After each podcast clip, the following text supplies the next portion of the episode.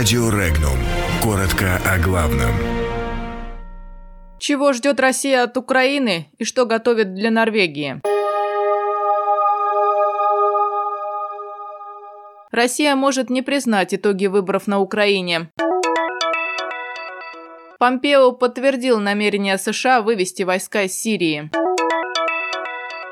Россия ответит на враждебные действия Норвегии в Арктике.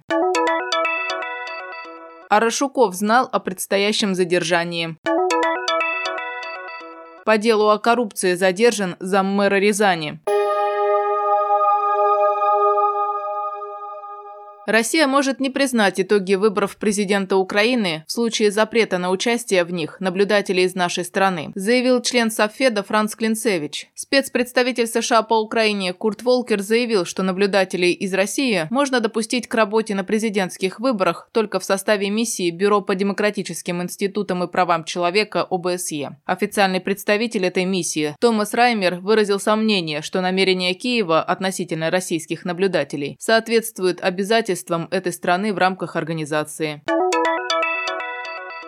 Госсекретарь США Майк Помпео заявил, что уход американских войск из Сирии не повлияет на позицию Соединенных Штатов, направленную на победу над ИГИЛ, организация деятельность которой запрещена в России. Помпео назвал вывод войск США из Сирии тактическим изменением, которое не является изменением миссии. Госсекретарь США также отметил, что сейчас международная коалиция вступает в эру децентрализованного джихада.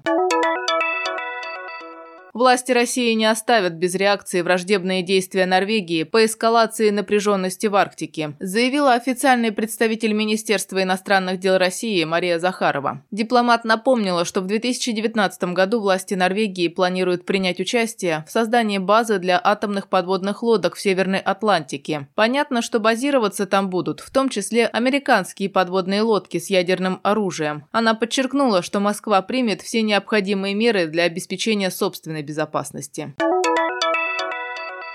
Сенатор от Карачаева-Черкесии Рауф Арашуков знал, что готовится его задержание, но не стал скрываться от правосудия, потому что не считает себя виновным. Об этом он заявил накануне в ходе заседания Московского городского суда. При этом сенатор отметил, что оказался жертвой чьего-то заказа. Он уверен, что правосудие установит истину, потому как Россия – самая демократичная страна.